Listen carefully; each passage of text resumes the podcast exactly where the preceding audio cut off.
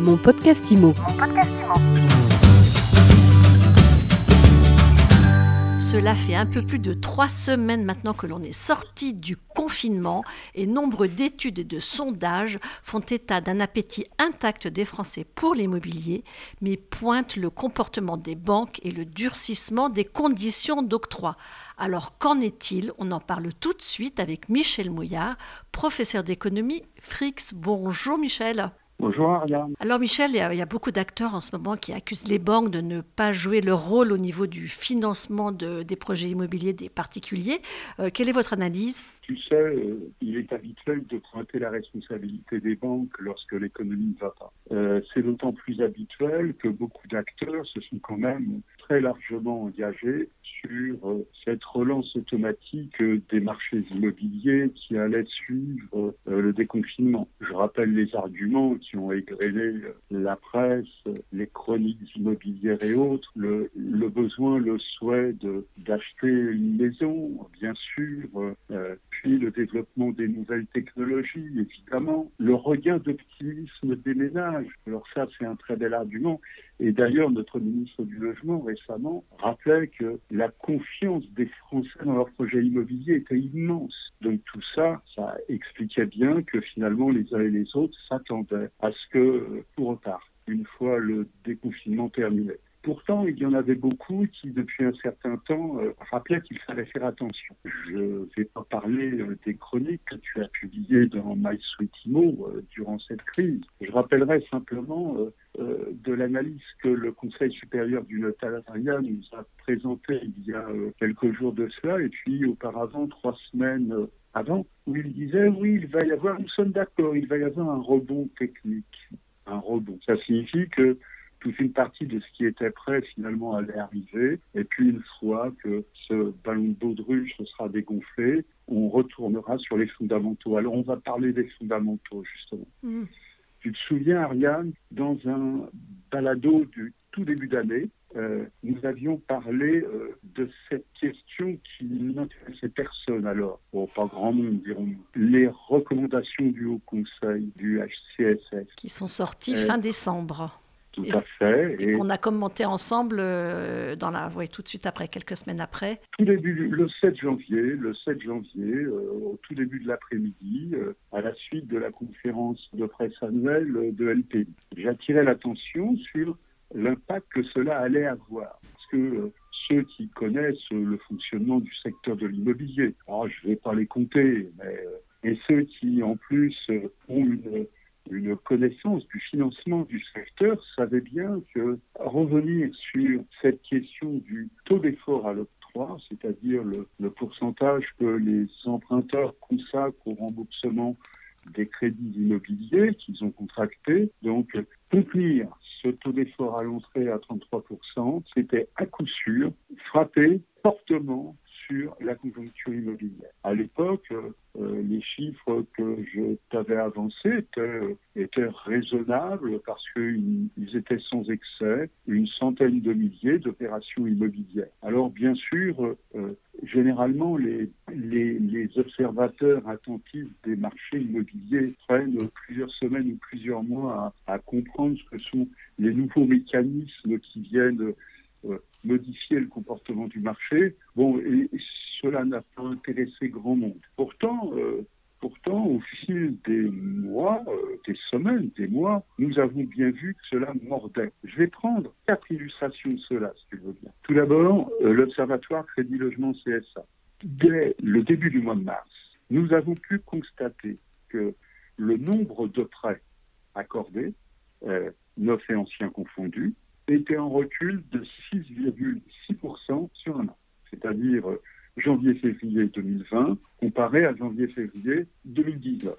C'était un signal, un signal qui euh, n'était peut-être pas perceptible pour beaucoup, d'autant moins perceptible que euh, un des, outils d'observation entre guillemets du marché de l'ancien auquel beaucoup font référence, les statistiques du fameux CGEDD, qui sont publiés avec euh, deux mois de retard, euh, ne laissaient rien apparaître. Et pourtant, et pourtant, quelques mois plus tard, euh, ces statistiques nous ont bien montré que dès le début de l'année, c'est-à-dire dès le mois de février, le nombre d'actes signés était dans l'ancien recul de 5,6% en glissement annuel, c'est-à-dire comparé à la période correspondante de 2019. Alors il est clair que si on revoit ce que les uns et les autres expliquaient à l'époque, tout allait bien et ça continuait à monter, même mieux que ça montait avant. Bon, et puis, regardons aussi euh, euh, un observatoire auquel je suis bien attaché, euh, le baromètre LPI se loger. Sur janvier-février, nous avons bien vu, nous avons bien dit que le nombre de compromis était en recul de 7,5% en glissement annuel. Et si on reprend autre chose, auquel les, les, lecteurs de MySuitimo ne sont peut-être pas habitués, le marque-métron, c'est-à-dire l'enquête réalisée par euh, la LCA-FFB auprès des constructeurs de maisons individuelles, sur les deux premiers mois de l'année 2020, nous avions noté un recul du nombre de ventes de maisons individuelles. Donc, avant même le déclenchement de la crise sanitaire, les recommandations du HCSF mordaient sur les marchés immobiliers. Donc ce, dont on parle aujourd'hui, en fait, c'est la conséquence euh, de ces recommandations et pas du tout de la crise sanitaire. La crise sanitaire va... Non, non. La crise sanitaire et surtout, parce que ce n'est pas la crise sanitaire en elle-même, et surtout la crise économique et sociale qu'elle a déclenchée, constitue des crises qui sont venues s'ajouter à la crise provoquée par les recommandations du HCSF. J'estime aujourd'hui que euh, en elles-mêmes, les recommandations du HCSF euh, portaient jusqu'en euh, mars, avril, à peu près 40% de la chute. Donc la crise économique et, et sociale étant responsable de 60% de la chute. Donc clairement, ce qu'on peut dire, c'est que 40% du, du, ralentissement actuel au niveau des crédits peut être imputé à ces recommandations. Le reste à la conjoncture économique qui a basculé. Schématiquement, on peut raisonner comme ça, c'est juste? Bien sûr, non, euh, c'est plus que schématique, ça peut même être relativement précis. Euh, reprenons ce chiffre euh, qui avait provoqué de, de l'ironie et du sarcasme au début de l'année, 100 000, voire peut-être un peu plus, mais peu nous importe, 100 000 opérations d'accession à la propriété qui ne seraient pas réalisées dans le neuf et dans l'ancien. C'est ce qu'on attendait pour l'année d'encours avant le déclenchement de la crise actuelle. Donc ça signifie que nous allons avoir cette année, et c'est bien le chiffrage maintenant sur lequel je me suis arrêté, je vais te dire pourquoi, nous allons avoir euh, euh, probablement 200 euh, 000, voire 220 000 logements anciens qui ne seront pas acquis par des ménages cette année. Et on va rajouter à cela à peu près 60 à 80 000 logements neufs qui ne seront pas acquis par les ménages qui fait qu'on est sur une crise, eh ben, disons-le, on est sur une crise à 300 000 opérations immobilières qui ne sont pas acquises. Mais ces opérations immobilières qui ne sont pas acquises, euh, c'est pas parce que les banques ne veulent pas prêter, c'est tout simplement parce que déjà les banques ont été placées dans une configuration nouvelle par les recommandations du HCSF et la crise euh, sanitaire et ses conséquences est passée par là. Je rappelle simplement, si au début euh, de la crise vers la mi-mars, il était encore question, euh, dans les propos du ministre de l'économie, d'une perte de 0,1-0,2% euh, de croissance sur l'année 2020. Ce matin, euh, le, 2 juin 2020, le même ministre nous a annoncé, comme, comme on s'y attendait, enfin comme certains, quelques-uns s'y attendaient, un recul du PIB de 11%. Donc, nous sommes sur une grosse crise, une de ces crises que l'on ne connaissait plus et une de ces crises qui va euh, fortement impacter euh, les marchés immobiliers qui, va, qui, s'accompagne aussi d'une forte augmentation des, chiffres du chômage. Euh, Bruno Le Maire parle régulièrement de la crise de 29 comme point de comparaison. Euh, donc de, toute façon, euh, toutes les conséquences macro au niveau des ménages, on n'en a peut-être pas encore, on les a pas encore toutes vues finalement. C'est des choses qu'on va pouvoir appréhender à la rentrée? Tu as raison, on n'a pas tout vu. Hein. On n'a pas tout vu.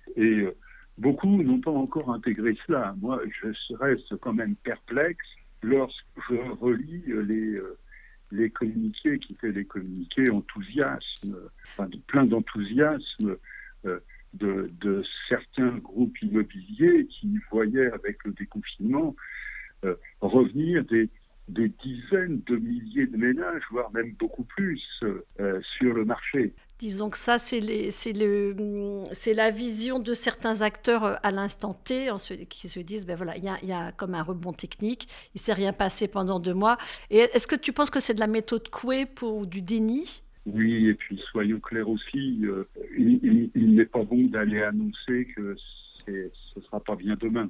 Bon alors maintenant, cette crise, cette crise. On dit 11% de recul euh, du PIB en 2020, avec les 8% qui étaient annoncés auparavant. Et les 8%, soyons clairs, c'est ce qui était, euh, c'était le chiffrage gouvernemental présenté euh, pour la deuxième loi de finances rectificative. Maintenant, à 11%, il faudra une troisième loi de finances rectificative. Mais à 8%, on était déjà avec un, un taux de chômage qui allait dépasser, je ne vais pas dire allègrement, mais sensiblement 10%. Donc ça signifie que là, avec 11%, nous allons avoir un choc et un choc beaucoup plus important encore sur le marché de l'emploi. Euh, on n'a pas à s'en étonner, on sait que les, faillites arrivent, le secteur euh, des petites et moyennes entreprises va payer un lourd tribut, le secteur de l'artisanat un tribut probablement plus lourd encore. Et donc, nous allons être dans cette situation. Ce sur quoi nous pouvions euh, rêver il y a quelques mois encore, je faisais partie de ces doux rêveurs, un secteur de l'immobilier résidentiel qui euh, était financé euh, sans risque de défaut en France, c'est-à-dire pratiquement sans sinistre. L'histoire du surendettement, c'est une belle invention qui avait pour objectif de faire passer tout et n'importe quoi derrière. Donc, euh, cette belle image que l'on avait, elle est détruite aujourd'hui. Nous avons devant nous une montée des sinistres, des sinistres d'emprunteurs, une montée des défauts de remboursement. Et l'économie française n'y est pas préparée, au contraire, elle a détruit. Souvenons-nous qu'une des premières décisions gouvernementales à l'automne 2017 a été de supprimer les aides personnelles à l'accession à la propriété. Ce filet de sécurité qui avait permis à la France de traverser sans encombre, sans grand risque, il est vrai, la crise des subprimes en 2008-2009, alors que les marchés, le, le secteur de l'immobilier s'effondrait autour de nous, aux Pays-Bas, en Espagne, au Portugal, aux États-Unis, etc. Nous avons cela devant nous. Cela signifie que les banques vont avoir à gérer cette montée des sinistres. En plus, les banques vont avoir à gérer la montée des défauts de paiement de la part des petites et moyennes entreprises et du secteur de l'artisanat, pour lesquels le gouvernement les a incités à s'engager fortement. Et aujourd'hui, donc, nous avons des banques qui sont des banques qui sont, bah, qui sont confrontées à, cela, qui le savent bien, qui analysent. Et donc, euh, ne croyons pas qu'un acteur, qui est un acteur qui est confronté à la concurrence internationale, et on nous le répète à chaque continu, va s'engager sur des procédures qui sont des procédures qui l'amèneraient du jour au lendemain à prêter à des ménages qui sont des ménages qui vont connaître des pertes de revenus considérables je rappelle au passage que le Premier ministre nous a dit à plusieurs reprises que la France, que les ménages français allaient connaître un appauvrissement sans précédent qui va durer longtemps. Donc les banques le savent et le travail des banques, c'est de veiller à la capacité des ménages à rembourser les emprunts qu'ils contractent. Donc si les banques aujourd'hui prêtaient à des ménages qui ne pourront pas rembourser, euh, je vois bien ce qui pourrait être écrit. J'avais entendu en, il y a quelques années que l'ennemi c'était la finance. Aujourd'hui, j'entends même de la part de ministres que euh, la banque paiera. J'ai entendu un ministre euh, expliquer que si ça ne repartait pas, c'est parce que on pouvait se poser la question de savoir si les banques jouent le jeu. Les banques jouent le jeu. Non mais je suis perplexe lorsque j'entends cela, mais ça montre encore une fois que, à force de ne pas avoir voulu voir ce qui était en train de se passer, à force de ne pas avoir, voulu comprendre quelle était l'ampleur de la crise face à laquelle euh, l'économie se trouvait, beaucoup d'acteurs, dont des ministres, et c'est ce qui est quand même gênant, aujourd'hui font comme si les responsables, c'était les banques. Là, ça laisse quand même perplexe. Qu'est-ce qu'ils doivent faire les, les, pouvoirs publics aujourd'hui? Un plan de relance sectoriel pour l'immobilier, enfin pour le logement? Et qu'est-ce qu'ils devraient comprendre ce plan? Soyons clairs, euh, on a vu beaucoup de crises par le passé. On a vu des crises qui étaient des crises euh, pour lesquelles il n'y avait pas de plan de relance à mettre en œuvre. Par exemple, quand euh, Benoît Apparu euh, supprime le prêt à taux zéro dans l'ancien. Ça fait une chute de 150 000, 160 000 transactions euh, sur le marché de l'ancien en l'espace de six mois. Bon, bah là, le plan de relance, c'est rétablir le prêt à taux zéro dans l'ancien. les finances là-dessus, ayant demandé à ce que ce dispositif soit supprimé, n'allaient pas accepter un plan de relance qui le rétablirait. Mais en revanche, on a une, une autre grande crise, euh, la crise des subprimes. Il se trouve que la crise des subprimes, véritablement, elle touche le, le secteur du logement en septembre 2008. Septembre 2008, mettons-le au début du mois de septembre, peu m'importe. Eh bien, euh, le 28 septembre, le 28 décembre 2008, est publié le décret qui est le décret présentant euh, le relookage du prêt à zéro pour la relance euh, des marchés immobiliers à compter du 1er janvier 2019. En 1er janvier, parce qu'il y a toujours les délais techniques, mais peu importe. Cela signifie que il, fut un temps où il suffisait trois mois pour mettre en place un plan de relance. Aujourd'hui, la seule chose qu'on lit, enfin que je lise, euh, je lis pas tout.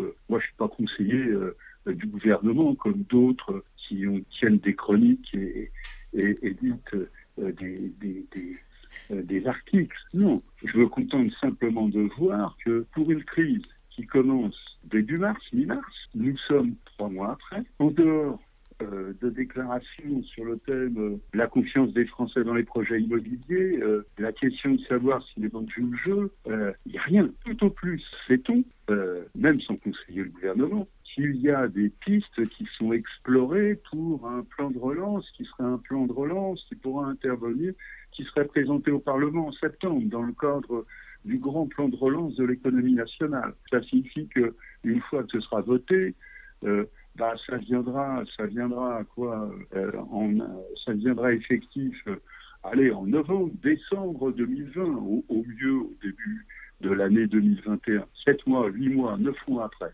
Bon, euh, c'est pas, je vais pas dire que c'est pas sérieux, je vais dire ce n'est pas à la hauteur de l'enjeu. Donc, ce n'est pas à la hauteur de l'enjeu, parce que s'il est vrai que nous perdrons cette année 280, 300 000 acquisitions de logements par des ménages, nous allons avoir une crise qui est une crise du logement qui va être renforcée et ceux qui sont en première ligne de cela, ce sont les ménages les plus modestes. Ce sont les plus modestes cherchant à accéder à la propriété, bien sûr, les primo-accédants, mais ce sont aussi les plus modestes qui chercheront un logement locatif social. Parce que euh, les primo-accédants, euh, un tiers d'entre eux, ils viennent du secteur locatif social. Ce sont des locataires qui quittent le parc social pour partir euh, accéder à la propriété. Et donc, ça signifie que là-dessus, si on fait un petit calcul, on, va avoir 70 000 ou 80 000 locataires du parc social qui ne vont pas quitter leur logement en 2020. Donc, comme la construction locative sociale est en train de chuter lourdement, ça signifie que les files d'attente et les possibilités d'obtention d'un logement locatif social pour des ménages modestes ou très modestes, tout ça, euh, ça va, être dramatique. Donc, c'est pas seulement des marchés immobiliers qui sont euh, concernés, c'est l'ensemble du secteur de l'immobilier, c'est l'ensemble du secteur du logement et de l'habitat. Et face à ça, donc, il est clair qu'il n'est jamais trop tard pour chercher à bien faire il faut que ce soit fait vite. Il faut que ce soit fait vite. Et aujourd'hui, seules les banques ont pris la, mesure du danger finalement. À vous écouter, les pouvoirs publics, voilà, sont pas encore dans la réalité de la crise. Bah, j'espère quand même qu'ils sont dans la réalité. Donc maintenant, euh, je ne sais pas si c'est la réalité de la crise. Bah, euh, disons, disons que ceux qui sont en train de réfléchir et qui ont consulté euh, Urbi et, Orbi, comme on dit à Rome, se sont engagés sur des voies qui avaient été ouvertes en 2019 et qui se sont concrétisées dans un rapport co-signé par l'IGF et le CGEDD sur l'évaluation du plateau zéro. Et depuis, ceux qui sont suivis, c'est soit euh, revenir euh, avec un relucage du prêt à taux zéro, un relucage, un du prêt à taux zéro qui serait un prêt à taux zéro négatif, un prêt à taux zéro négatif, un prêt à taux négatif qui allège, qui allège les mensualités de remboursement, les mensualités globales de remboursement des emprunteurs que le prêt à taux zéro d'aujourd'hui amélioré. Bon, donc un prêt à taux zéro relooké ou un prêt à taux négatif. Bon, et puis quand on lit, quand on lit le rapport de l'IGF CGEDD, on, on lit, on découvre que finalement le coût de cela pourrait être pris en charge par un crédit d'impôt ouvert auprès des banques. Donc c'est l'idée de dire la banque paiera, ouais, c'est une belle idée, c'est une belle idée qui doit être travaillée en amont. Et pour la travailler en amont, il faut dire aujourd'hui que les banques ne font pas leur travail, qu'elles ne jouent pas le jeu. L'autre piste, c'est une subvention à l'acquéreur. Euh, subvention à l'acquéreur, euh, euh, ben, tout ça, tout ça, c'est bel et beau, c'est bien. sauf que pour préparer tout ça, il va falloir un lourd travail d'évaluation, de concertation. Et donc, encore une fois, peut-être que que des éléments seront présentés au Parlement à l'automne, mais ça signifie qu'on peut craindre qu'il n'y ait pas grand-chose qui sorte, comme je le disais avant, avant janvier 2021. Merci beaucoup, Michel Mouillard. On y voit beaucoup plus clair et euh, ben, on vous retrouve très vite pour la suite de vos analyses. Merci. À bientôt. Mon podcast Mon podcast IMO.